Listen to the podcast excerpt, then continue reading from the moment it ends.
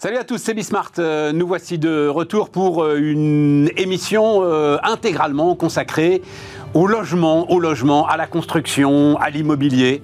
Euh, alors, euh, on nous dit, mais ce sera d'ailleurs la première question hein, que je poserai à mes deux invités, on nous dit que cette crise-là, d'ailleurs, c'est pas on, ce sont des professionnels qui euh, ont publié une lettre ouverte au président de la République, une alerte rouge, on serait devant une crise historique. Donc, on va voir ça. Et puis derrière, eh ben, on va tirer l'ensemble des fils hein, qui sont tous très très intéressants de cette crise de la construction, de l'immobilier, du logement. Certains de ces fils sont récents. D'autres sont des cordes sur lesquelles on tire depuis euh, des décennies, euh, des problèmes qu'on n'arrive pas à régler. Donc voilà, c'est parti. Une heure sur le logement, c'est Bismart.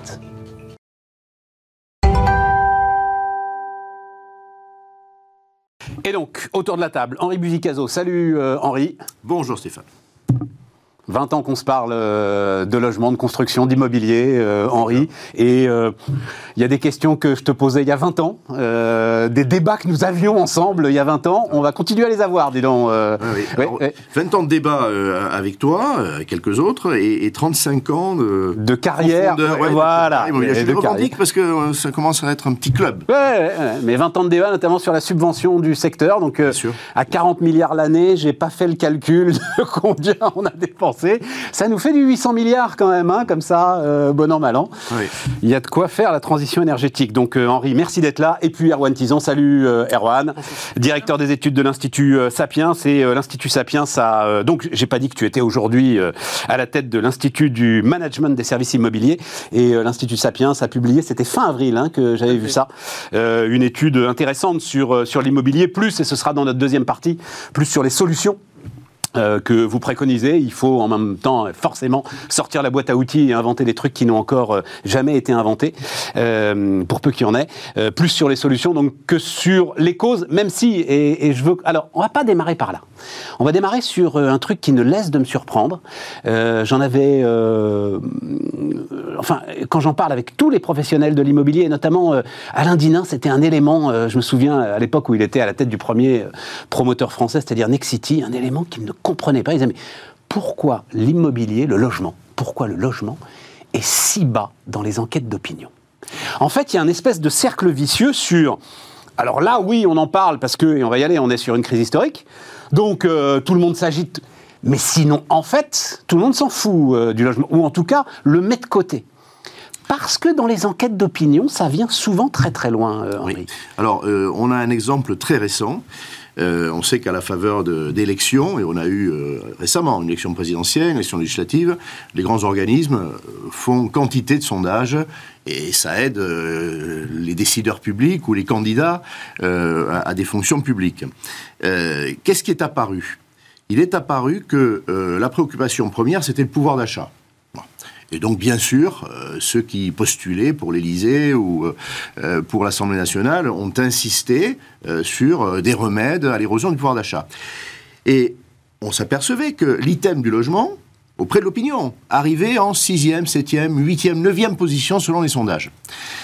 Alors, c'est exactement ce qui vient d'être présenté. C'est-à-dire qu'on se dit, mais le public, l'opinion, les ménages, on dit ce qu'on veut, c'est que pour eux, c'est pas un souci, c'est que tout va bien. Non, c'est beaucoup plus grave que ça. En termes notamment d'efforts financiers, c'est l'essentiel. Ça coûte trop cher, on n'y arrive pas, etc. Les travaux, l'entretien. C'est le premier poste budgétaire des ménages. Passé devant l'alimentation il y a 30 ans. Pas si longtemps que ça, il y a 30 ans. Euh, et aujourd'hui, de loin, le premier poste des ménages. Donc, on se dit, mais il y a un paradoxe, euh, les questions sont mal posées. C'est surtout que c'est devenu une charge contrainte tellement admise, elle s'est enquistée, que quand on demande aux ménages, mais est-ce que vous souffrez du logement? Bah, Ils vous disent, euh, non, on souffre du pouvoir d'achat. Mais quel est ton premier poste de dépense qui obère ta marge de manœuvre pour aller au cinéma, Eh pour ouais. manger, etc. C'est le logement. Voilà. Donc c'est en fait le, témoignage que c'est beaucoup plus grave. Ça finit par euh, être admis. Alors ça ressort à certains moments. L'histoire des gilets jaunes, euh, il fallait pas être grand clair pour détecter c'était une question de logement. C'était pas une question de gazoil, c'était une question d'aménagement du territoire, de ménages qu'on avait euh, incité à acheter une maison euh, individuelle euh, dans des périphéries de villes moyennes ou de grandes villes. Il y avait de l'activité. Attends, Henri, parce que là-dessus, j'irai te chercher. C'est presque un débat périphérique. Mais Erwan, on, on, va montrer une courbe sortie de l'étude de Sapiens qui confirme, mais alors, qui est très spectaculaire, parce que la courbe qu'on va voir là, elle est sur, je sais plus sur combien de temps, euh, mais, mais, sur un temps assez long, et on voit l'accélération. Donc ce que vous voyez en rouge, c'est euh, le prix de l'immobilier, c'est ça, hein, euh, par rapport à l'inflation et par rapport au gain de pouvoir d'achat. Alors c'est jusqu'en 2021. C'est jusqu'en 2021. mais les courbes se croisent. Mais... Donc entre 2020 et 2021, le prix de l'immobilier a grimpé quatre fois plus vite que l'inflation et les gains de pouvoir d'achat. Hmm. Tout à fait. Alors bon, cette courbe, donc euh, tu l'as dit, nous euh, à Sapiens, on s'intéresse à, cette question-là. C'est, je vais rendre à ce qui est c'est notre observatoire immobilier euh, qui est composé d'une dizaine d'experts, de top experts. Oui, il y a du monde hein, sur la note. Elle est courte, mais il y a du monde. Hein. Et ils sont, ils sont, bah, surtout c'est une expertise qui est de qualité. Je voulais saluer et les remercier pour leur travail. on en profite faire une dédicace. non, mais du coup, ce qui est intéressant de voir, nous, ce qui, ce qui nous a frappé pendant la campagne présidentielle, effectivement, c'est ça. C'est cette dichotomie qu'il y avait entre le dixième. Nous, on avait évalué, c'était quasiment dixième au plus fort de la, dans, les, dans, les, préoccupations des Français dans les sondages, et le pouvoir d'achat restait en numéro un. Et donc, du coup, toute offre en sa propre demande, disait notre ami C, hein, bah, du coup, on se dit, bah, je vais m'intéresser qu'à la première, et donc, du coup, pas au dernier. Mais, et, c'est assez légitime, finalement, euh, de la part des responsables politiques, que de dire, je vais aller taper sur Carrefour plutôt que d'aller chercher le vrai le responsable. Ça ne t'intéresse pas aux causes structurelles, parce qu'il euh, il y a aussi peut-être un, horizon temporel. En 5 ans, tu n'as peut-être pas le temps d'avoir de, de, euh, les effets même d'une politique du logement sur ton pouvoir d'achat. Alors, c'est pas euh, dans les 100 premiers jours où il faut des effets euh, euh, pour avoir une bonne note dans le rolling IFOP du mois de novembre que tu vas du coup pouvoir en profiter. C'est Mais Erwan, ça c'est vrai aussi. Je vous raconte un Tu me poses une question, je te. Oui, mais, mais, mais, mais, ça c'est vrai aussi sur l'agroalimentaire, tu vois. Non, mais... Dire, tu sais très bien que tes effets vont être. Dire, un responsable. Non, attends, attends. Un, chèque, un, chèque, un chèque alimentaire, ça se voit tout de suite. Oui, c'est vrai, tu as raison. Non, il... Un chèque essence, ça se voit tout de suite. Un chèque raison. La temporalité, oui, raison. La temporalité du logement n'est pas la temporalité de la politique. Bon. Et, euh, et, incontestablement, alors ça marche dans les deux sens. On voit des euh, présidents de la République, des gouvernements profiter de bonnes décisions prises bien avant eux, bien avant eux, et sans glorifier. Bon, on va leur pardonner. Exemple bah, sur le logement, hein, exemple. Bah, J'aimerais bien une bonne décision récente là, sur le logement. Très simple, très simple. Parce que le choc d'offre de Macron, par exemple. Euh, non, non, mais très, très simple. Parce qu'effectivement, il y a des cycles longs lorsqu'on a eu des bons chiffres de la construction. C'est l'indicateur euh, royal. Hein, on dit ce qu'on veut. Euh, moi, j'avais dit un jour, euh, on m'a demandé dans, chez l'un de tes confrères comment vous appréciez le ministère de Julien de Normandie. Bah, je dis, moi, je l'apprécie comme tout le monde avec les chiffres de la construction. On a toujours fait ça. J'ai servi un Pierre Mérignerie il y a bien longtemps. Il a été jugé là-dessus. Ses successeurs aussi. Il faut, arrêter de trafiquer le truc. Et donc, les chiffres de construction du premier quinquennat du président Macron au début ont été bons. Mais bon, ça veut dire 400, 450 000 logements dans l'année, hein, c'est ça. Hein. C'était exactement. Euh, c'était l'héritage de, de, bonnes décisions au pluriel, euh, plus un climat, tout ce qu'on veut, euh, mais prises 5, 6, 7 ans avant. 5, 6, 7 ans avant. Et à contrario de mauvaises décisions prises aujourd'hui ou des non-décisions plombent l'immobilier et la production, pour les successeurs. on, va y aller, on va y aller. Juste, petite histoire que je tiens à vous raconter parce que ça m'avait frappé. Euh, les débuts d'Éric Zemmour, la flambée d'Éric Zemmour. Et euh, il se retrouve en campagne présidentielle. Et il se retrouve face à BFM TV, c'est son premier grand euh, oral. Et BFM TV amène, en se disant quand même, it's the economy stupid, on va essayer de le faire sortir de, de, de ses obsessions, et on va essayer de parler d'économie, et ramène Nicolas Dose, mon cher Nicolas Dose, de BFM Business. Et Nicolas, ça ne me surprend pas de lui d'ailleurs, la première question qu'il pose à Zemmour, programme économique, c'est le logement, l'immobilier. Et l'autre, un lapin dans les phares. Mm. En fait, il avait rien préparé. Alors que le cœur de ses obsessions, la ghettoisation, enfin tout ce qu'il décrit, c'est bien d'abord un problème de ghetto, un problème de logement, un problème d'immobilier, tu peux le mettre dans tous les sens. Et même moi, je pensais qu'il avait quand même un truc un peu structuré, avant même, tu vois, d'en faire le cœur de sa campagne. Rien du tout. Et j'ai trouvé ça assez significatif quand même. Euh, alors, deux choses. Le premier, c'est que ceux qui étaient autour de Nicolas, c'est-à-dire mes confrères journalistes, ont tout fait pour sortir Zemmour de ce mauvais pas. Et euh, en fait, il y, a- une sorte quand même de, complicité des médias, en tout cas, on va dire des journalistes politiques.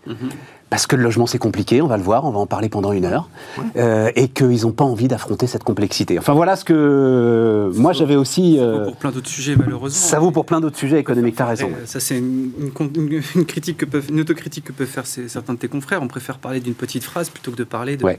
du fond des sujets. Mais bon, ça, c'est un. Mais sur la, sur le, sur la campagne. Revenons sur le pouvoir d'achat. Et sur la campagne présidentielle, parce que nous, on avait, euh, on avait sorti tout un tas de papiers, comme plein d'autres think tanks.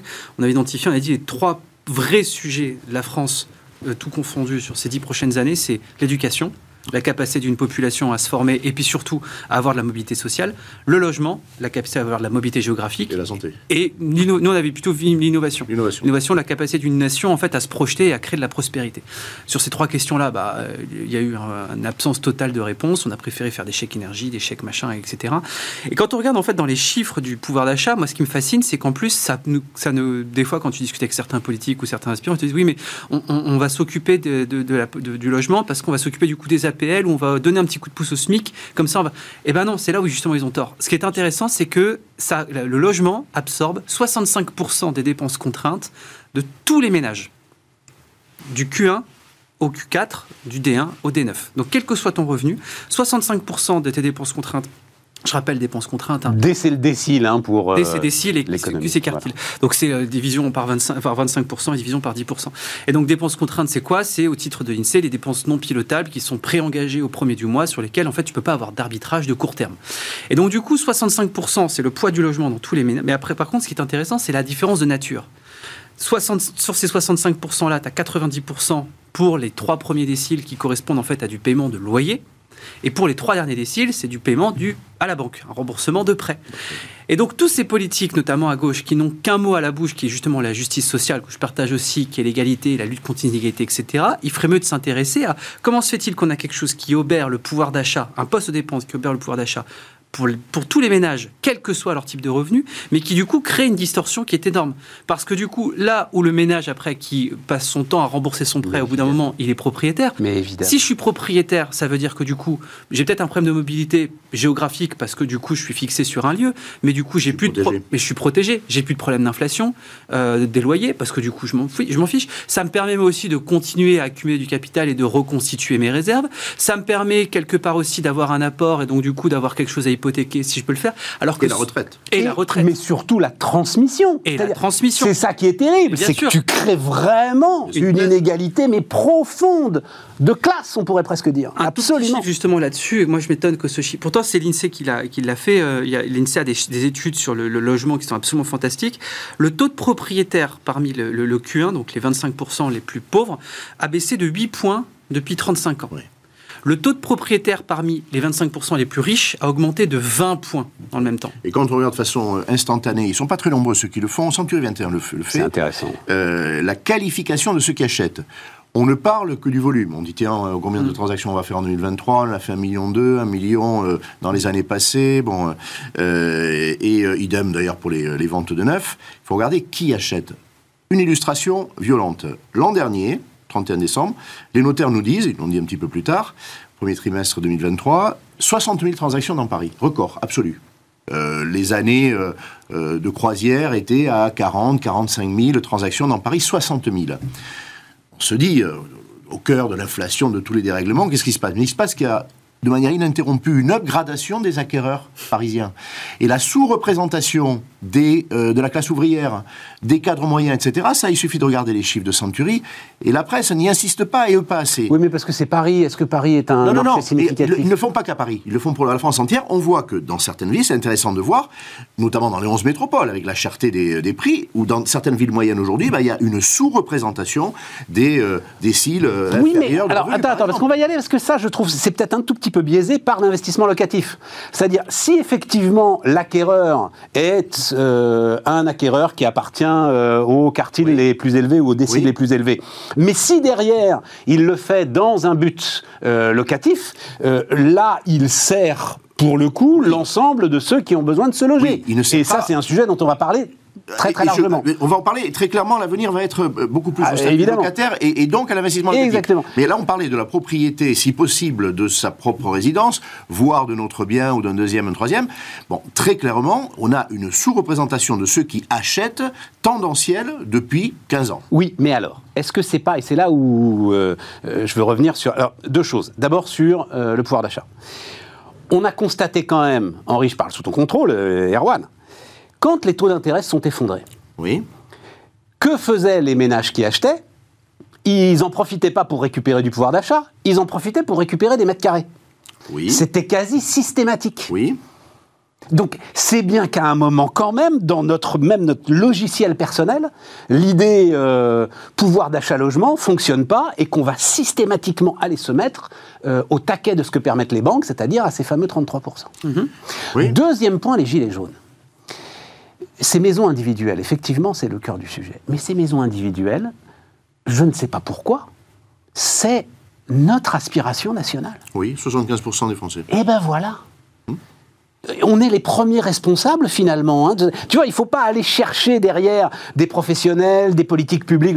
C'est notre volonté que d'aller habiter dans cette maison individuelle qui est parfois loin de notre lieu de travail. Alors, le problème, c'est que euh, nombre de ces ménages qui ont euh, fait construire, hein, euh, comme on disait à la campagne chez moi, Exactement. qui l'ont fait dans les années 80, 90, 2000. Bon. Ils l'ont fait dans des endroits où il y avait encore une activité économique. Or, il n'y a plus d'aménagement du territoire, ou plus exactement depuis 30 ans, on a euh, incité les ménages dans 11 métropoles à aller se regrouper.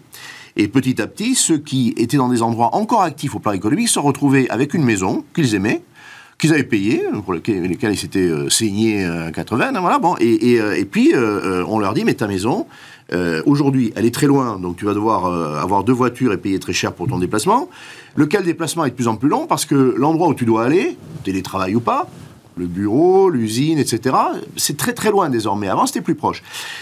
On a donc annoncé, et, le lien, il est, très fort, à des ménages que euh, l'aménagement du territoire, la dispersion des activités économiques, tout cela avait fait d'eux des propriétaires d'un bien dévalorisé. Et ça, c'est terrible. C'est terrible parce que d'effet de, ciseaux, de ciseaux entre la construction et la désindustrialisation. D'autant qu'on vit dans ce pays, et, c'est euh, pourquoi pas, euh, avec l'idée que la propriété fait partie de l'ascenseur social. Et eh ben voilà. Et on est en train de dire à ces ménages-là, on l'a dit, et ça, les a révoltés, ils sont toujours là, hein. euh, mais en fait, tout ce que tu as fait pour remonter, bah, ça n'a pas marché. Et même euh, maintenant, comme en plus euh, c'est une passoire énergétique, il va t'en coûter la moitié de la valeur actuelle de ta maison, que tu n'as pas, euh, pour remettre à niveau ton bien. Tout ça, c'est extrêmement lourd. Ce sentiment de déclassement des classes moyennes est très violent. C'est une bombe sociale. Pourquoi le ministre actuel, jamais ça s'était vu, un ministre en exercice. Dire c'est une bombe sociale Oui. J'ai l'impression qu'ils l'ont tous dit, moi, Henri. Ah non.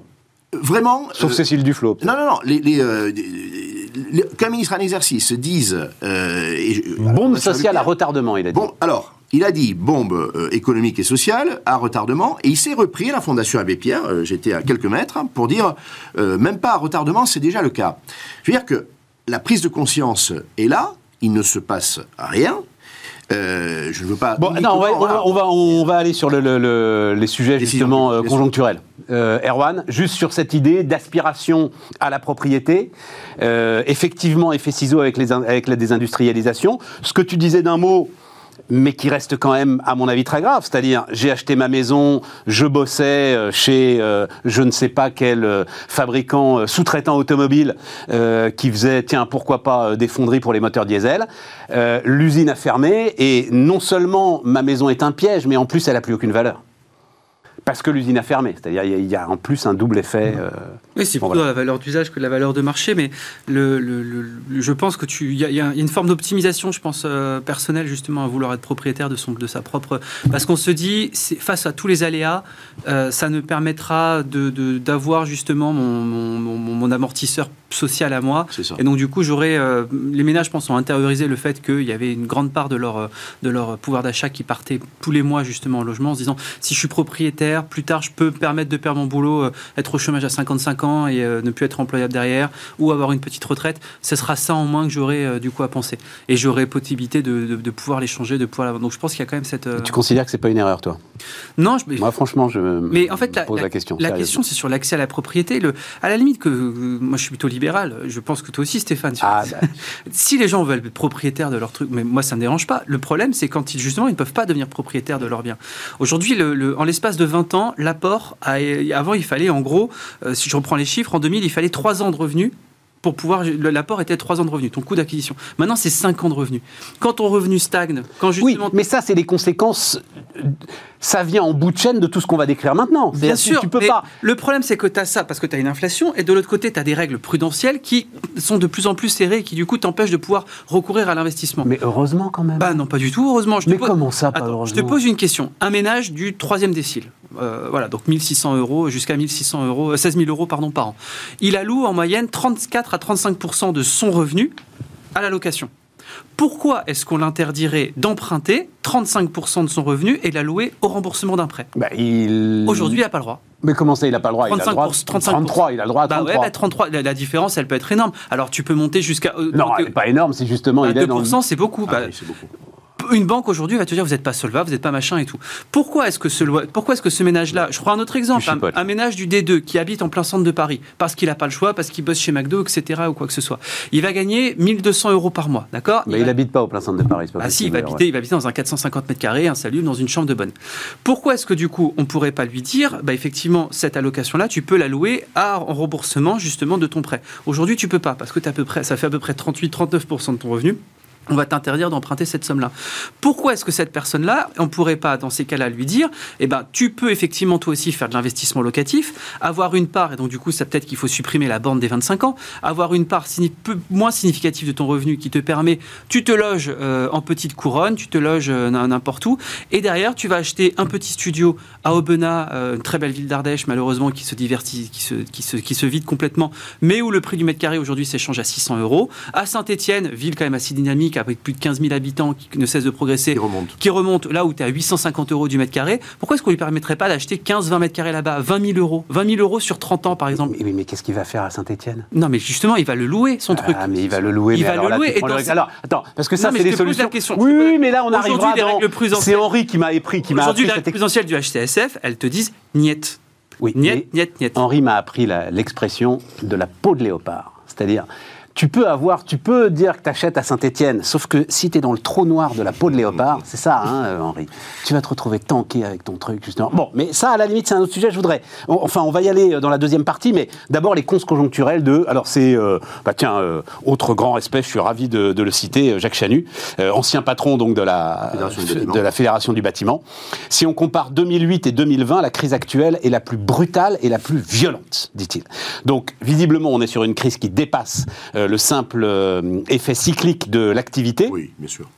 La Caisse des dépôts est obligée de se porter au secours de promoteurs en grande difficulté. 3 milliards 7 Ça a déjà été fait, ça? Oui, c'est fait de manière régulière. euh, hein? Régulières. Ouais. régulière. On considère que euh, la sauvegarde de l'appareil de production, parce que ça, euh, ce n'est pas une mesure politique du logement, c'est une mesure entreprise. Voilà, c'est ça. Je, je m'en réjouis. Enfin, euh, si, c'est quand même mesure du logement, parce qu'on s'assure quand même que les logements en construction seront terminés. Oui, Et sûr. appartenant à la Caisse des dépôts, ils vont pouvoir justement être euh, Bien euh, sûr. loués à des loyers à peu près raisonnables. Voilà, à, mi- à minima, ça concerne quelques dizaines de milliers de logements indispensables pour euh, nos concitoyens, donc c'est très bien. Ça sauvegarde l'appareil de production, alors les promoteurs, mais surtout euh, les entreprises en bâtiment que font travailler. Mais ils sont rincés, les promoteurs, dans l'histoire. Moi, c'est le seul truc que je, je voudrais être sûr qu'ils soient rincés s'ils sont soutenus par la Caisse des dépôts ou est-ce qu'ils s'en Ah, sortent ils euh, sont en, en très mauvaise euh, posture. Parce que Les- la Caisse les- des dépôts rachète au plus bas, j'imagine. Alors, ça, c'est justement. Elle négocie le prix ou pas Ça Bien sûr, ça Ouais. n'a pas été dit. Euh, les, les achats vont, vont, vont-ils se faire à hauteur de euh, moins 20, moins 30 Euh, On va être dans ces eaux-là. Ouais, Bon, d'accord. euh, Très clairement. Aujourd'hui, d'ailleurs, les échanges entre grands investisseurs se font sur des bases de moins 20. On va parler de baisse des prix.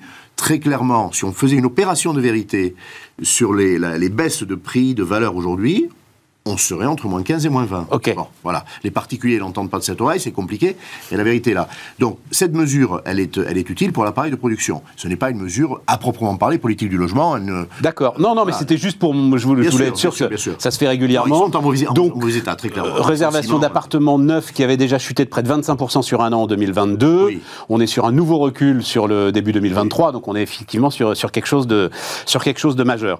Euh, inflation, coût de construction, hausse des taux d'intérêt, c'est ce qui explique le clac, l'espèce de, durcissement euh, rapide et accéléré de cette crise euh, de la construction, là, euh, aujourd'hui. euh, Tout à fait. En, en taux d'intérêt, je rajouterais euh, ce qui vient d'être dit. Le taux d'intérêt, je rajouterais aussi pour les bailleurs sociaux. Euh, il a été fois, fois 6 en l'espace de moins d'un an quand même. hein. On est passé. de- donc le je rappelle pour nos téléspectateurs, le taux, le, le, le- le taux qu'elle emprunte justement les, les- les bailleurs sociaux, il est fixé par la Caisse des dépôts, qui est fixé par le taux du livret A. Donc euh, la Caisse des dépôts récupère les, les encours du livret A et du coup utilise. euh, On a encore un sacré serpent qui se mord la queue, là. Ah, mais hein. ça, c'est très intéressant parce que quand on annonce, pour être populaire, mais bon, on a le droit d'être populaire, euh, aux, aux, euh, ménages, on va vous augmenter la rémunération de votre épargne phare, euh, sachant que euh, elle, est- s'adresse surtout aux plus fortunés d'ailleurs, hein, là aussi il faut regarder, mais enfin, c'est le, le livret populaire. Donc les ménages, euh, le ministre de l'économie, euh, vraiment, est comprend le problème. Bon. Il est. Ils calculent pas ce que ça va leur faire gagner en étant en, en euros, hein, en nombre d'euros. Mais surtout, ce qu'on ne leur dit pas, parce que ça c'est un truc d'initié, et c'est très important de le dire, c'est que c'est la ressource avec laquelle on construit les HLM. Ouais. Donc celui qui se dit, tiens, moi je vais gagner quelques euros, et qui aimerait bien que son fils ou sa fille euh, obtienne euh, un logement HLM dans sa ville, et, et bien en fait, si on lui dit non, c'est parce que son épargne aura été euh, mieux rémunérée. Il y a un lien très C'est aussi, Ah, mais Exactement. Nous, on, a- mécanique. on aussi mécanique que ça. On publie une deuxième note euh, le- le- dans, dans 15 jours euh, sur le logement social, justement, donc toujours dans le cadre de notre observatoire. On remarque en fait, pour l'instant, il y a de la construction sociale parce qu'il y a une obligation légale de la part des bailleurs de devoir construire. Bon, ils font quand même 60% en VFA et 40% de manière, de manière individuelle. Mais du coup, en fait, ce qui- tous, tous les acteurs qu'on a pu auditionner nous disent entre la pénurie de compétences, qui fait qu'aujourd'hui, tu as des délais d'approvisionnement qui sont dingues. L'inflation énergétique, qui fait qu'en fait, n'importe quelle pose de pierre coûte euh, 10 fois 10%, 10% plus cher qu'avant. Plus maintenant, le- le- le- la, la multiplication par 6, de notre, par- par 6 hein, de notre taux d'intérêt en moins d'un an. Et en plus de ça, Bruno Le Maire qui annonce que cet été, il y aura une nouvelle hausse, etc. C'est etc. phénoménal. Par 6 en moins d'un. Par six. Bah, 0,5, 0,5, 0,5 et t'es passé à 3. Et tu vas peut-être passer à 4, peut-être passer à 5. C'est ça. Euh, parce qu'il ne faut pas oublier qu'aujourd'hui, tu perds de l'argent en mettant ton, ton- ton- ton- ton- tes sous sur ton livret A, parce que l'inflation étant à 6. Et donc, du coup, ils te disent, bah, moi, aujourd'hui, j'ai pas, je suis obligé de construire, donc je construis. Euh, mais quelque part, demain, en fait, j'aurai plus d'accès au financement. Et donc, du coup, j'aurai plus de logements sociaux. Et il faut savoir que sur le logement social, euh, ça, c'est un des chiffres qu'on va produire aussi. Tu as à peu près 100 000, on estime à 100 000 le nombre de, de logements sociaux qui sont construits par an. Mais quand tu prends en compte tout ce Oui. qui est détruit, démembrement, déclassement, etc., en fait, il n'y a que 45 000 nouveaux logements sociaux qui émergent tous les ans. Oui. Et je rappelle qu'il y a 2,3 millions de ménages, ménages mais qui attendent un logement social aujourd'hui. Ceux qui sont détruits, enfin, ils sont détruits pour une bonne raison. C'est qu'on ne bien pouvait sûr. plus habiter dedans. Oui, quand, quand je t'entends, non, juste qu'on on parle de 100 000, c'est un stock brut, c'est pas un stock net. Donc de construction annuelle. En stock net, on est à 45 000 nouveaux logements par an. Oui, mais ça reste, pardon, euh, Erwan, ça reste un stock Ah non, c'est pas pour critiquer, net. juste un non, mais ça un reste chiffre. un stock net de logements habitables. Oui. Ceux qui sont détruits, de toute façon, il n'y a plus personne dedans. Bien sûr. Simplement, l'offre, pour le, utiliser Elle- elle notre progresse. mot, ce qu'on offre Voilà. euh, aux ménages qui ont besoin de logement, ben, se, se retrouve faiblement abondé. Exactement. Là où on se dit, mais on construit euh, Non, sans on doute comprend pas de là. logements. Mais non, puisqu'il n'y avait plus personne dedans, c'est quand même 100 000 logements en plus. C'est un détail, mais c'est quand même 100 000 Non, logements en souvent- plus. Souvent, c'est pas parce qu'il y avait pas, souvent c'est pas parce qu'il y avait personne dedans, c'est parce que c'était des, des trucs qui étaient insalubres, Oui. des trucs qui étaient. euh, qui Oui, donc il y a encore des gens dedans, Oui. on vide Voilà. le truc pour euh, Voilà. détruire la barre. Ah non, mais elle était- c'était pas une offre souhaitable. D'accord, d'accord. Il y avait encore des gens dedans. Bien sûr. Il y avait encore des les gens dedans. chiffres, les chiffres sont là. Euh, on, va, on va marquer une pause et euh, on continue à discuter de tout ça dans un instant.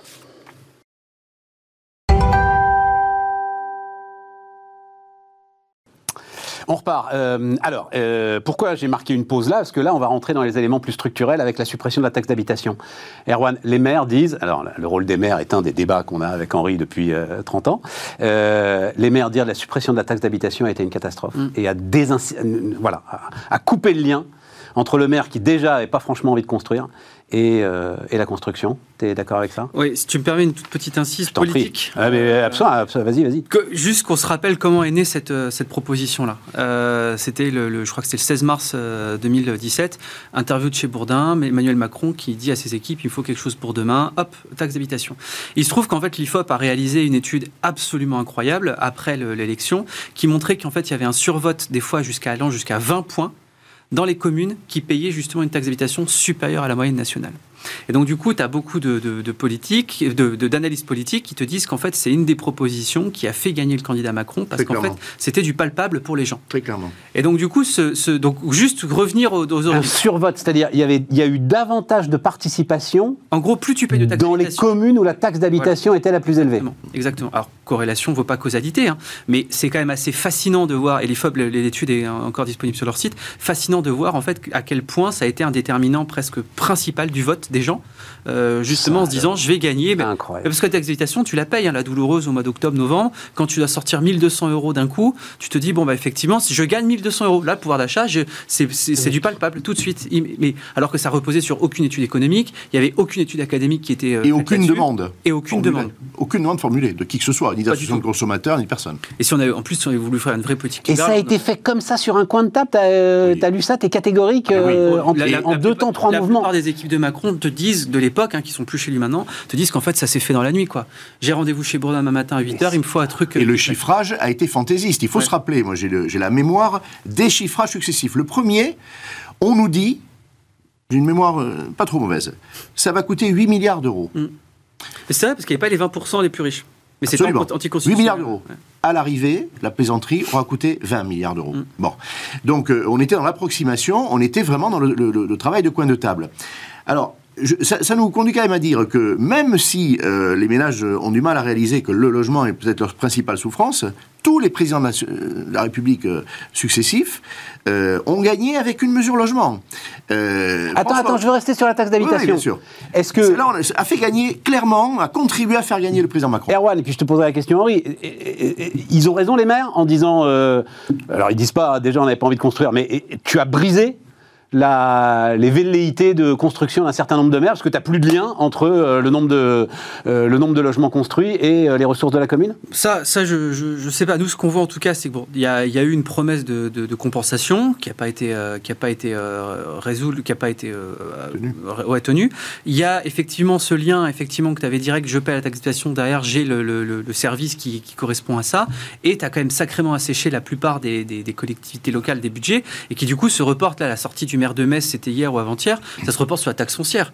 Euh, en théorie, une vraie politique libérale, il fallait plutôt supprimer la taxe foncière et euh, garder la taxe d'habitation. Mais bien sûr. Mais ça aurait été. Mais, ça, Mais c'est un- bien sûr. Ça, c'est un autre débat. Euh, mais, mais donc, du coup, effectivement, les maires se retrouvent sans, sans aucune ressource. Et donc, du coup, aujourd'hui, je pense pas que ce soit la seule raison pour laquelle ils bâtissent pas. La plupart des. Tu as quelques études qui te montrent quand même que le maire, euh, trois ans avant son élection, il arrête de donner des permis de construire parce que euh, il veut. Bon, je connais pas. On va y aller, elles sont madame. pas, immense, ces, ces études-là, elles sont plutôt qualitatives que quantitatives, mais tu as, effectivement le pouvoir du maire bâtisseur qui se retrouve. euh, Aujourd'hui, il n'a plus aucune Il a incitation plus à aucune construire. incitation. Et il, a, Aucune. et il a plus surtout les moyens derrière de construire les infrastructures qui correspondront à l'ensemble des euh, programmes qu'il a d'un lancés. vue politique, il fait rentrer des insiders qui sont pas forcément de son bord politique à lui, euh, des outsiders qui sont pas forcément Oui. de son bord à lui. Donc du coup, il a, tu, tu, tu, tu, tu entretiens la logique du, du village Potemkin. Henri, et- et j'ai lu ça, c'était donc la, la- la grande expression, c'est un maire qui bâtit est un maire battu, Oui. et ils ajoutent maintenant. En plus, c'est un maire béton. C'est-à-dire que, en plus,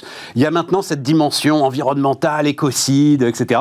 Moi, enfin, je le, je le raconte, hein, euh, euh, j'habite à Clamart. Euh, c'est vrai qu'à Clamart, euh, il y a eu sur les anciens terrains d'EDF, notamment, un programme immobilier complètement dingue, j'avoue, complètement dingue, qui est né d'une infrastructure. Enfin, c'est beau, quoi. C'est C'est beau comme euh, la France de la Troisième République. Voilà, il y a eu le chemin de fer, bon, en l'occurrence, c'est le tramway. T'as l'infrastructure, t'as des friches industrielles, boum, tu vois des immeubles. Alors malheureusement, très Troisième République, on peut, dans le style architectural, c'est un peu haussmanien décalé. Bon, bah, peu importe. Et effectivement, tu vois sur les réseaux sociaux très particuliers, ceux qui s'intéressent à ma bonne ville de Clamart, Oh, mon Dieu, mais c'est pas possible, mais qu'est-ce que c'est que ce maire qui met du béton partout, etc. etc. Voilà, c'est cette donnée euh, nouvelle aujourd'hui euh, Bon. que les maires doivent gérer. Alors, les réticences des maires à conduire, euh, à, à construire, pardon, euh, ça tient à plusieurs choses. Oui, euh, la suppression de la taxe d'habitation est la plus mauvaise décision, euh, probablement, du quinquennat du président Macron. Euh, elle a euh, retiré 34% des ressources des communes, 34%. Il a fallu deux ans pour stabiliser un mécanisme de compensation. On est allé chercher des sages Mmh. euh, qui ont fait des rapports. euh, et finalement, au bout de deux ans, donc deux ans d'inquiétude pendant lesquels les maires ont dit, euh, nous, tant qu'on ne voit pas arriver l'argent, bon, deux ans, de- plus de deux ans. On stabilise un mécanisme qui ne compense pas à 100% et qui surtout vassalise les maires et les met sous la coupe de l'État puisque c'est de la TVA qui est censée compenser.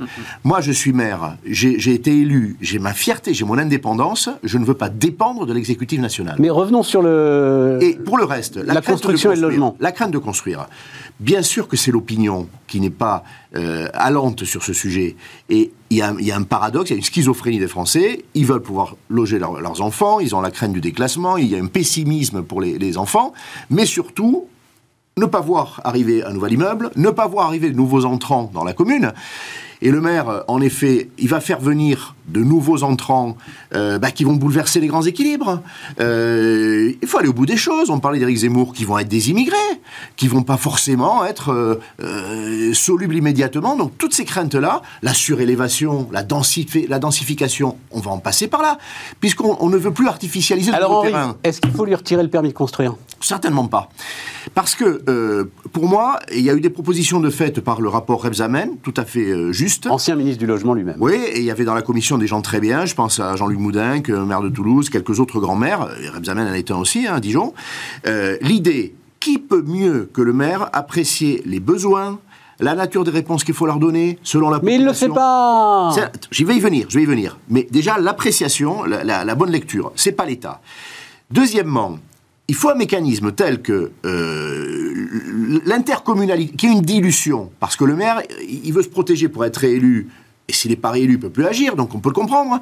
Euh, il faut une dilution, une responsabilité qui monte au cran de l'intercommunalité, notamment si le maire ne fait pas.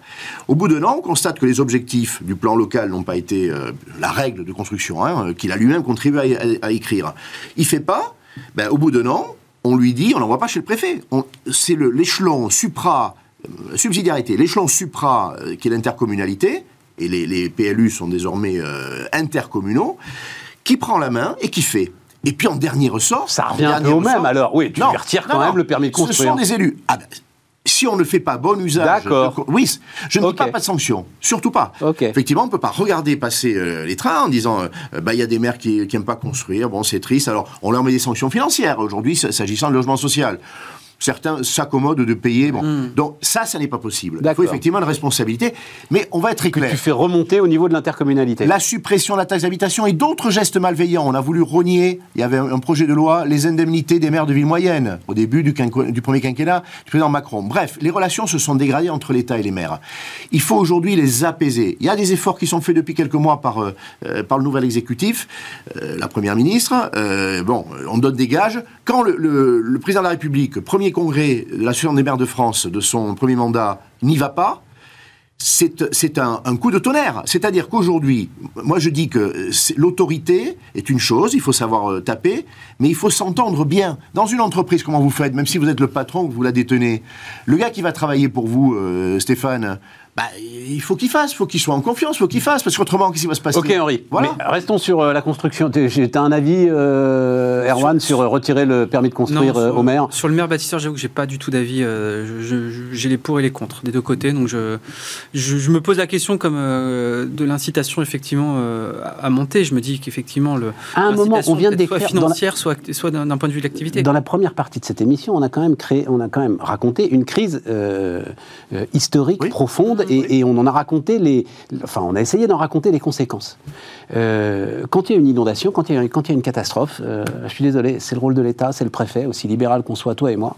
À un moment, c'est le préfet qui tape du poing sur la table. Les, les- les- les grands travaux historiques et les grandes mutations historiques de logement, elles sont faites euh, au niveau de l'État, elles sont faites au niveau du préfet. Le Grand Paris et le programme du Grand Paris, c'est fait au niveau de l'État, c'est fait au niveau du préfet.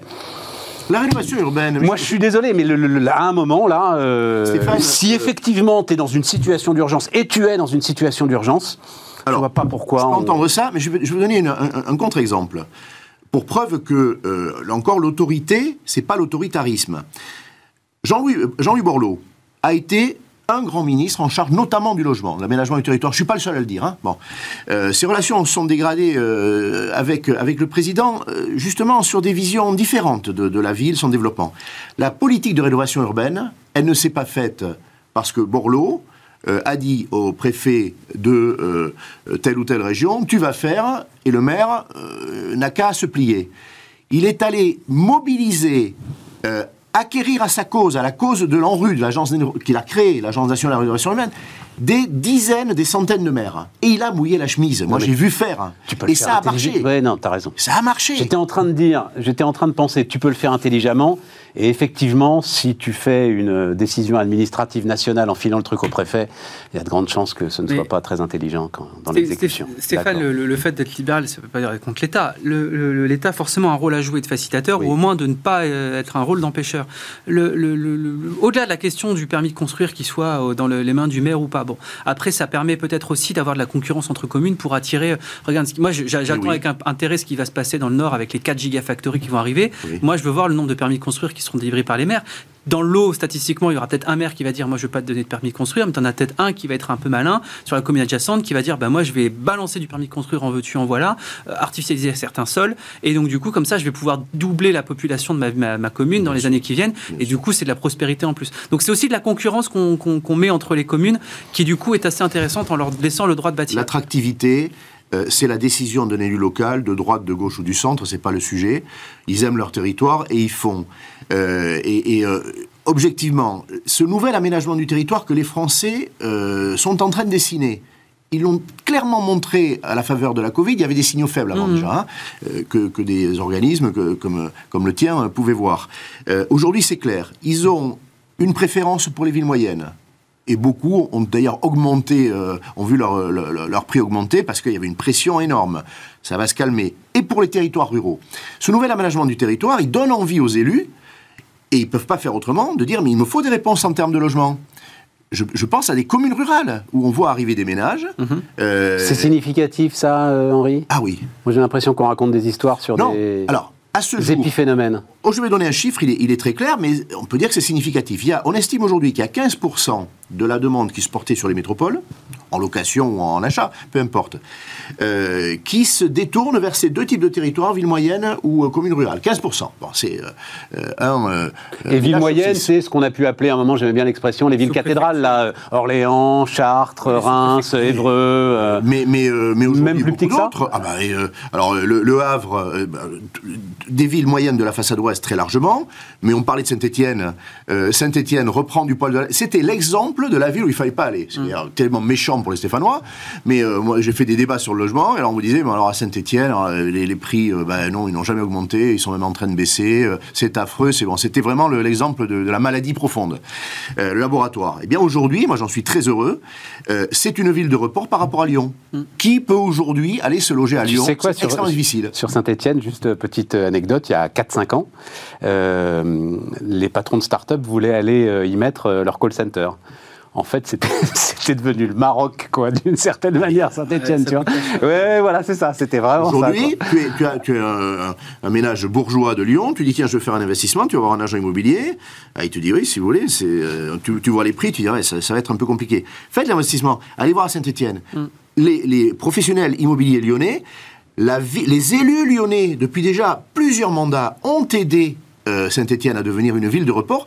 Ce- ce- ce- cet aménagement du territoire, c'est le partage. Et c'est dire, bon, on a, on a une grosse attractivité. Lyon est une ville qui a une attractivité magique, mais il faut que d'autres villes soient Alors, attractives. Et juste, si tu permets, Stéphane. Un mot, parce qu'après, il faut qu'on continue à passer avancer. aux propositions, le, le- le- le- le- sur, sur le côté justement rôle de l'État, il y a, il y a deux, il y a deux, deux facteurs, à mon avis, qui sont complètement occultés. Tu parlais des grands travaux. Premièrement, c'est le transport.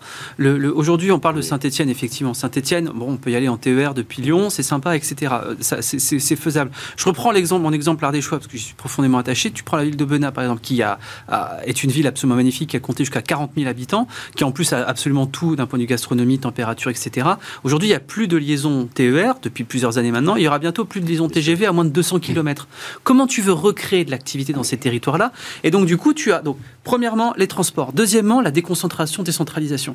Nous, on- c'est un truc qu'on est proposé il y a cinq ans. On s'est beaucoup moqué de nous. Darmanin l'a repris quand il était au ministre, quand il était à Bercy. C'est délocaliser les ministères en province.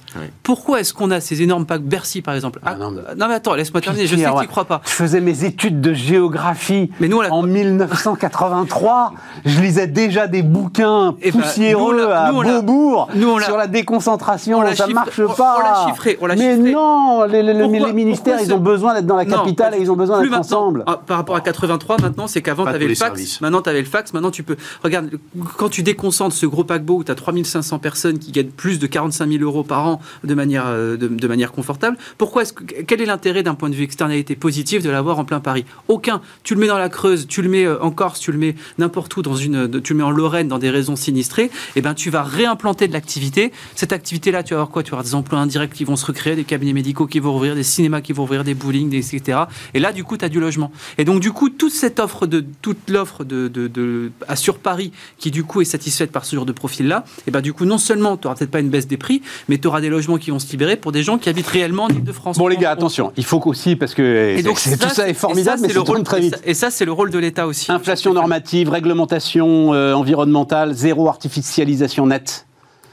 Ça aussi, c'est au cœur de la crise qu'on est en train de traverser le- actuellement. Ça prépare La- la, prochaine, je dirais. même. La Ah, cause toi, tu dis ça majeure- prépare la prochaine. Oui, mais la cause majeure euh, structurelle, puisqu'on parle d'une d'une crise historique, c'est qu'en fait, elle- les fondamentaux aujourd'hui sont sapés, euh, tous. Et parmi ceux qui sont sapés, le plus lourd, c'est la question foncière. Bon. Et, et l'inflation vient mettre une loupe, simplement. L'inflation n'a pas créé la crise du logement, euh, parce qu'on n'a pas su... Question foncière, ça veut dire c'est zéro artificialisation nette. C'est Bien ça qui- avant ça, mais bien avant ça, euh, les terrains, on n'a pas su, les terrains constructibles, les faire arriver sur le marché pour que la construction puisse être assez active, terrains déjà constructibles. On a aujourd'hui des terrains constructibles qui ont cette qualification, qui ne sont pas utilisés. Et même... Pourquoi, Henri? Ah, pourquoi? Ben, euh, une, pre- une première raison, la- le- de- de- origine euh, terrain public, euh, les, les communes euh, ou les départements euh, ou l'État sont des grands propriétaires qu'on a laissé thésauriser leur terrain. Ouais, c'est ça. Bon. Euh, et on voit, mais on va être clair, je vais vous donner un exemple, au cœur de Nantes, c'est en fait propriété de l'État, au cœur de Nantes, il y a 14 hectares qui euh, sont utilisés par le ministère de la Défense, mais propriété euh, de l'État et du ministère du Budget en fait, statutairement. 14 hectares, ils sont classés secret défense, il faudrait les dépolluer. 14 hectares au cœur de Nantes. Bon, eh bien on n'a pas pris le taureau par les cornes. Les terrains privés, la fiscalité aujourd'hui encourage à les thésauriser. Plus tu gardes un terrain, Ça, moins la plus-value, etc. Il faudrait inverser ce mécanisme. On se heurte à la Constitution. Eh bien, moi je dis, il faut peut-être sur ce point Ah oui, c'est parce que j'étais- depuis le temps, c'est aussi qu'on en parle. Je dis, mais Oui. pourquoi c'est pas fait? C'est tellement évident. Parce c'est- que la Constitution exige qu'il y ait égalité des Français devant la propriété, qu'elle soit bâtie ou non bâtie. Alors pour le bâti, on comprend que ça vienne stabiliser. Au contraire, hein, quelqu'un qui a un logement locatif, euh, on lui dit mais garde-le le, plus- le plus longtemps possible euh, et tu paieras moins de, de plus-value. Le terrain, c'est l'inverse. Tu as un terrain qui, ne- qui n'exige aucun, aucun entretien, donc on est enclin. Ouais, on est on a compris. ouais, Moi, si j'hérite demain, euh, ou si je fais mes enfants héritiers de quatre terrains euh, dans des métropoles, mais ils sont très riches, ils ont intérêt à les garder, euh, ça ne s'entretient pas, ça ne se délabre pas. Donc, il faut dire aux Français, alors on n'a jamais trouvé la solution, soit il faut retoucher la Constitution, c'est très lourd, soit durablement, pendant cinq ans, on fait un, euh, euh, voilà, une blitzkrieg, on dit pendant cinq ans, tous ceux qui vont vendre leur terrain, on les exonère ou on allège substantiellement leur plus-value. Ouais. Euh, on a, ça, on n'a pas su le faire. On a même autorisé, euh, les- pour les communes, pour les collectivités, la vente par adjudication des terrains. C'est-à-dire qu'on a favorisé l'inflation des terrains pour enrichir les, les, les collectivités. Voilà, donc euh, la question foncière, on ne l'a pas prise à bras le corps. Et dernier sujet, euh, dans ces plans locaux d'urbanisme qui écrivent la règle du jeu pour construire, celui de Paris, euh, je crois que c'est aujourd'hui ou demain que- qui va sortir. À Paris, on construit moins, mais on pourrait construire. Eh bien, ces plans locaux ne sont utilisés qu'à 65% de leurs possibilités. Et là, on en revient à l'opinion qui dit, euh, écoutez, euh, nous, ça ne nous arrange pas que vous Ouais, c'est monsieur le maire. Ouais, le maire dit, mais attendez, euh, on vous a consulté, vous avez dit que là, on pouvait construire un immeuble. Ouais, mais écoutez, s'il n'y est pas, c'est mieux, quoi. C'est mieux, voilà. Nous, sur la question du, ZAN et des, réglementations vertes, alors, différencier deux choses. Hein. Oui, il y a une nécessité drastique d'avoir justement euh, euh, des mesures pour un, pour un secteur qui, émet quand même 20, qui est responsable de 25% des, émissions de gaz à effet de serre en France.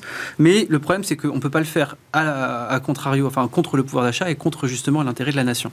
Euh, je rappelle cette fameuse courbe de Lorenz, hein, Lorenz, prix Nobel d'économie en 61, si je dis pas de bêtises, qui en fait, à la fin de, sa, fin de sa vie, a montré que, dans ses travaux que la conscience écologique était fonction croissante du, du revenu. donc du coup, en fait, plus tu, ton revenu augmente, plus, ta, plus ta, conscience écologique est importante. Est importante. Ce qui fait, c'est ça qui fait qu'en fait, les, pays les plus riches sont les plus écologiques et vice versa. Donc du coup, vouloir appauvrir une population, c'est vouloir justement euh, euh, augmenter le nombre de gaz à effet de serre. Le problème, c'est que là, depuis 2018, on a eu quatre lois quatre lois. Loi, loi climat-énergie, loi climat-résilience, RE20 euh, et RT 2020. Le truc, c'est que, euh, donc, il parmi les deux mesures, les, phares les plus, à mon avis, absurdes, c'est l'interdiction de, loyer de, de, de, louer des logements qui sont classés euh, G, euh, F et E d'ici 2032. Nous, on a calculé, c'était à peu près 15% du parc locatif qui, du coup, va disparaître dans les 8 ans qui viennent. 15% du parc locatif. Si rien ne change aujourd'hui, hein. pour l'instant, la loi... Tu dis que c'est une folie. Edouard Philippe dit c'est une folie. Tu dis que Moi, je dis que c'est une folie parce que combien ça coûte? Le rapport Sichel qui a été fait de la Caisse des dépôts nous, dit que c'est 38 000 euros en moyenne de rénovation par logement. Il y a, euh, sur les 4 millions et quelques de logements qui a rénové, on est aux alentours de 180 milliards d'euros à trouver d'ici 8 ans. 180 milliards d'euros à trouver d'ici 8 ans, euh, sans les, coûts de construction, sans la hausse des coûts de construction qu'il y a eu depuis, etc. Comment tu les trouves ces Et je vais même au-delà, euh, Erwan. Même si tu les avais, il y a une question de bras. T'as pas les, pas les compétences. T'as pas les compétences. Tout à fait d'accord avec toi. T'as pas les compétences. Il y a une nécessité du coup de, de, faire ça, mais comment est-ce que tu fais? Donc, tu, en plus, le Paris, j'avais eu Paris, c'était 45% des logements qui seront du coup interdits à la location dans, dans, dans, quelques années. Comment tu fais pour justement créer d'une l'incitation à, à, à rénover et de deux pour éviter justement d'avoir un marché où tu as des logements qui sont complètement. Ça, c'est le premier truc. Deuxièmement, c'est le ZAN. Euh, le ZAN, moi, ça me paraissait une mesure frappée de bon sens quand j'ai entendu la première fois qu'on me l'a, l'a pitché, si je Donc zéro artificialisation nette pour ceux qui nous. Exactement. oui, mais j'ai déjà dit deux, trois fois, donc c'est pour ça que je l'ai Mais quand tu, quand tu, regardes le détail, euh, quand tu en discutes avec des élus locaux, déjà, une mesure qui fait l'unanimité contre elle, aussi bien à gauche qu'à droite, euh, aussi bien des élus locaux que des promoteurs immobiliers, c'est assez incroyable. Il n'y a, a, absolument personne qui défend ça. Et quand tu regardes, en fait, nous, on a regardé, du coup, on a chiffré les effets de. de mais comment ça, personne défend ça? Ils l'ont voté, les élus, cette zéro artificialisation Personne ne défend le ZAN. Mais n'empêche qu'elle a été votée. Je te, parle, des faiseurs, je te parle pas des, des, majorités parlementaires qui du coup votent des trucs sans des fois se rendre compte. C'était le cas dans, comme c'était le cas sous l'ancienne majorité.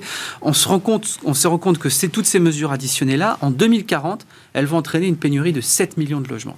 7 millions de logements qui du coup sont dus au, à, la, réglementation verte. Parce que cette zéro artificialisation nette, elle a un effet, j'imagine, exponentiel sur la pénurie de foncier que tu as décrite tout à l'heure. Euh, elle a un effet sur le parc, mhm. en effet, qui est euh, disqualifié, notamment le parc locatif, avec des règles dures. C'est non, tu peux pas louer, non, tu peux pas louer, bon, selon ta lettre.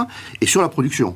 Et sur la production, sur la production. dit, bah, écoutez, vous faites avec ce que vous avez comme terrain. Bon, donc Cezanne, euh, on voit que les sénateurs, il y a une proposition de loi là qui, n'a pas euh, euh, la, faveur ni du président Macron ni de l'Assemblée, disent il faut l'assouplir, l'assouplir. Deuxièmement, d'ailleurs, il faut en donner le mode d'emploi aux maires. Mm. On leur a balancé cette oukase mm. aux maires et aux promoteurs, mm. mais on leur a dit bah, c'est terminé. Alors, qu'est-ce qu'ils font aujourd'hui? Pour certains, il ne fallait pas les pousser. Ils sortent les aérofreins, ils disent attendez, euh, nous, euh, non, ça on fait pas, ça on fait pas. Et, notamment, on leur, on, leur explique pas qu'il y a des euh, terrains déjà artificialisés, typiquement, qui pourraient être, utilisés. être utilisés. Ils sortent les aérofreins. Et ça bloque, ça paralyse tout le monde. Donc, effectivement, ça a été balancé d'une manière extrêmement violente. Alors, moi, je comprends et je dis à ma, ma communauté professionnelle ne dites pas, effectivement, on est, on est très coupable d'émissions de, de, gaz à effet de serre, euh, bien malgré nous, ne dites pas, on va rien faire, hmm. tout ça c'est des furieux. Les dérèglements climatiques, on les a à nos portes. On va les revoir là bientôt. Euh, tout ça, ce n'est pas du flanc. Bon. Et donc, euh, attention, il ne faut pas dire non, non, on déchire la loi climat-résilience, mais dire, et qu'aujourd'hui le, le gouvernement s'arboute en disant on ne touchera pas au calendrier, mais ça veut rien dire. Comme dans une entreprise, la stratégie c'est ça. Et si on n'y arrive pas, et si on n'a pas les machines, et si on n'a pas les machines, si on n'a pas les bras, il manque aujourd'hui, c'est très simple, les entreprises qualifiées, qui notamment donnent accès aux aides, qui sont précieuses, euh, elles étaient de 15% il y a encore un an, elles sont de 10% du nombre des entreprises en France. Une sur dix seulement est en mesure euh, d'attester de sa compétence et vous donne accès aux aides.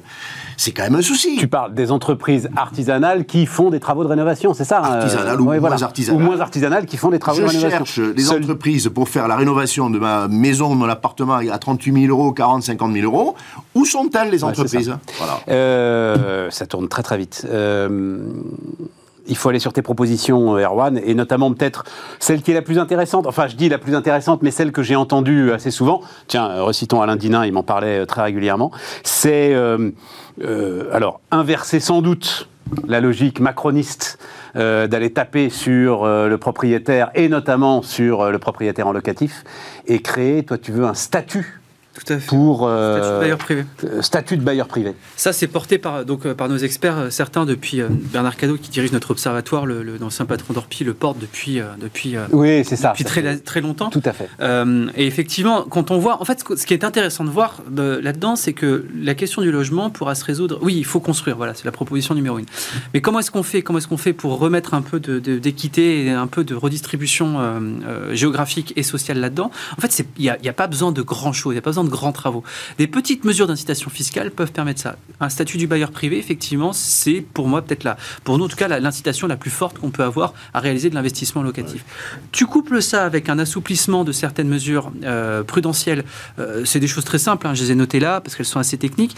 Il y a la réintroduction du calcul différentiel dans le calcul justement de ton, de ton, de ton endettement. Pour prêter à un futur investisseur, voilà, en compte tout à fait. les loyers potentiels qu'il aura, évidemment. Et on prend en compte le taux d'effort actuel dans le cadre du logement. Donc ça fait que, par exemple, euh, mon exemple avant du Détroit qui alloue 40% euh, de son, de son pouvoir d'achat, de son revenu euh, à son loyer, bah, en fait, on peut transférer ça justement sur, on se dit qu'il est capable de le faire pour un propriétaire, il pourra le faire pour une banque. Tu facilites la portabilité de différents crédits, c'est-à-dire que quand tu t'empruntes à 1%, tu peux garder justement soit transférer ce crédit-là sur un autre bien, soit garder le crédit sur le bien en question et le transférer à une autre personne.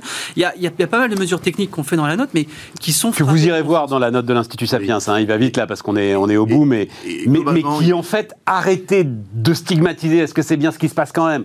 Le gars qui investit euh, dans l'immobilier pour du locatif et au contraire, il faut le en faire une sorte, alors Alain Dinin disait, une sorte d'entreprise, une sorte d'indépendant entrepreneur immobilier. De service, logement, voilà. de l'entrepreneur. Donc il faut que sa fiscalité en effet introduise l'amortissement, la reconnaissance des charges et soit éco-conditionné. Mhm. Celui qui va acheter un logement ancien, il fait l'effort euh, de le mettre à niveau de vertu énergétique, eh bien, il a une reconnaissance fiscale, un plus fort amortissement par exemple, et socialo-conditionné, celui qui consent un loyer moins élevé, donc il accepte de, de rogner son, rendement locatif, eh bien euh, la, fiscalité lui rentre. Il faut moderniser et stabiliser ce statut, et plus largement un chantier qui n'a pas ouvert le président Macron, il l'avait annoncé, il n'y a eu que la suppression de la taxe d'habitation, c'est la modernisation de la fiscalité immobilière. Est-ce qu'on peut s'accommoder que les droits de mutation à titre onéreux, les frais de notaire, on les appelle indûment, soient de l'ordre de 8,5%, c'est-à-dire que ils viennent plomber mm. de presque un dixième de plus tout mm. prix du logement. C'est euh, voilà une fiscalité visqueuse. C'est complètement archaïque. Et c'est un frein à la mobilité, c'est-à-dire. C'est un frein à la mobilité. Ça te. J'ai aucun intérêt à déménager. Un... Voilà, c'est ça. T'as aucun, aucun intérêt, à, déménager. Et ça encourage à vendre. même la spéculation. C'est-à-dire tant que la valorisation de mon bien n'aura pas gommé ce, mm. ce coût, Exactement. je bougerai pas. Exactement. Écoutez, on va terminer sur cette phrase du président Macron à Challenge. C'est un secteur où on finance l'offre, l'investissement et la demande. Malgré tout, on produit moins et c'est plutôt plus cher qu'ailleurs. Alors moi j'aime. Tu te dis que le gars normalement il n'est pas président de la République. qui dit ça, quoi. il prend le problème à bras le corps. Je te dis que moi je pense qu'un bon médecin c'est celui qui fait un diagnostic. Il voilà, c'est ça. On l'avait pas attendu, mais c'est bien de, le répéter. Équiper une prescription pour guérir. Voilà. Et le problème c'est que le logement a été depuis le début dans, dans, cette majorité là, depuis 2017, euh, qui a fait plein de bonnes choses par ailleurs, mais ça a été vu comme étant un, quelque chose de rentier, quoi. D'un côté, vous aviez les, c'était quoi? C'était les dos du dormant du logement social. Et de l'autre côté, vous aviez, c'était un truc de rentier. D'ailleurs, c'est ça qui a amené à la qualification de l'IFI. On n'a pas compris que dans un pays comme la France, qui est un pays sous-peuplé et sous-dense en termes de... Le gros problème, c'était justement la localisation des logements et que par une, norme, une homogénéisation justement de l'activité et des logements, on pouvait résoudre pas mal de nos problèmes socio-économiques. Et c'est lié, ça, sera une ligne pour notre émission, mais on résout le problème du logement, on résout le problème euh, du chômage, on résout le problème de la pénurie de, de, recrutement, de la productivité, on résout énormément de nos problèmes structurels économiques. Et bon. problèmes de santé. Et nos problèmes de santé, exactement. Merci euh, les gars, euh, merci à vous de nous avoir suivis on se retrouve évidemment très bientôt sur Bismart.